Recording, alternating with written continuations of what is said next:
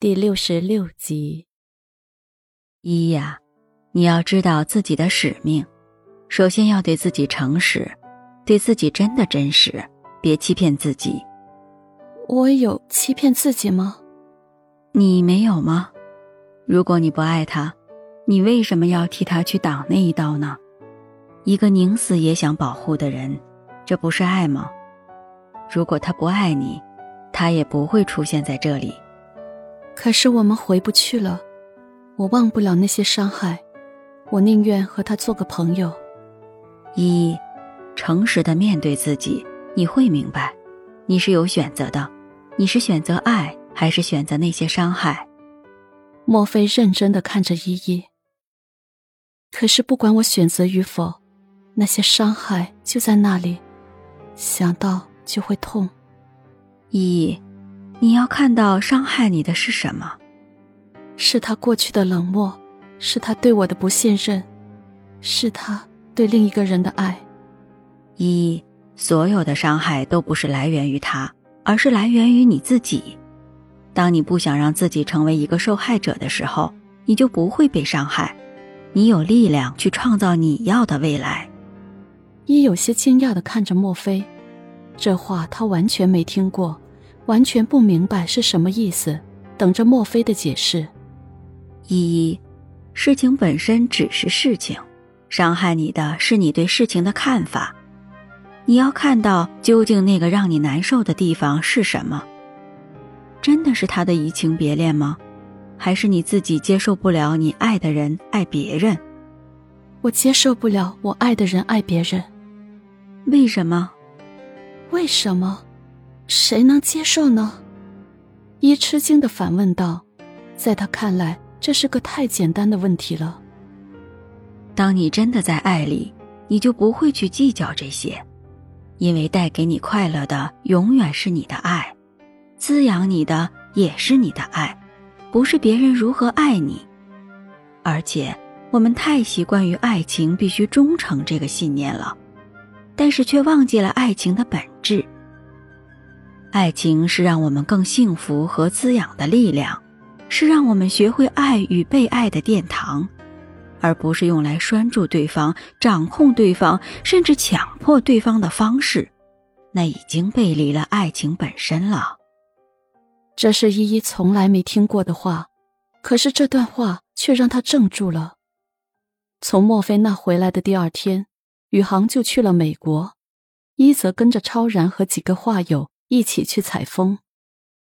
一周后，宇航回来了，带了好多礼物到潘家。玉彤留下宇航一起吃晚饭。一，我这次去美国，刚好遇到了一个印度的灵修大师，在美国很有名气。你要有兴趣，我下次去带你去拜访一下。我暂时不想去，我最近在打坐。我发现，当我静下来以后，会有一个声音跟我说话。会告诉我一些我不明白的事情，所以我目前还不想上任何老师的课程。依依，你是不是将来也可以像墨菲大师那么厉害呀？妈，我要是真的那么厉害就好了。对了，说到墨菲大师，我这次去美国还带了一些礼物给他，哪天我们给他送去吧？过些天吧，我送去。我很喜欢和他聊天。不过这几天画室有点忙，那也好，等你不忙的时候，我陪你送过去。宇航贴心的说：“宇航，上次打你们的人，前两天你爸爸电话说有了眉目，进展怎么样了？”潘永义严肃的问道：“这毕竟是他担心的事情。”的确是有了眉目，抓到了两个人，不过他们还没说是谁指使的。宇航的眼神有些躲闪。其实，在一住院的时候，人就被捉到了，因为临江路上有摄像监控。本来打架斗殴这种事情，警察也管不过来，所以几个小痞子也没在意这个监控。可是，一差点死掉，这就不同了，是刑事案件，而且被打和被杀的人竟然是如此显赫的身份，这是几个小痞子没有想到的。他们供出了那个指使他们的豪哥。但是豪哥却在一出事那天就已经逃之夭夭了。不过无意间，一个小痞子说到了一个人，就是豪哥的一个女朋友，叫张涵雅。那就不用再追查了，也知道是为何而来。所以萧宇航有些犹豫，该不该说出来？一来张涵雅和自己过去的纠葛，二来她是方楠的女儿。前几天肖天辉和潘永义通电话的时候，刚好喝了点酒，竟然说漏了嘴，所以潘永义才问了起来：“一，最近有部电影听说很好，我们一会儿去看看电影吧。”去吧，依依，你也好久没去看过电影了。也是，依依啊，你们出去逛逛，不过你们要小心啊。依依见爸爸妈妈都这么说，便答应了。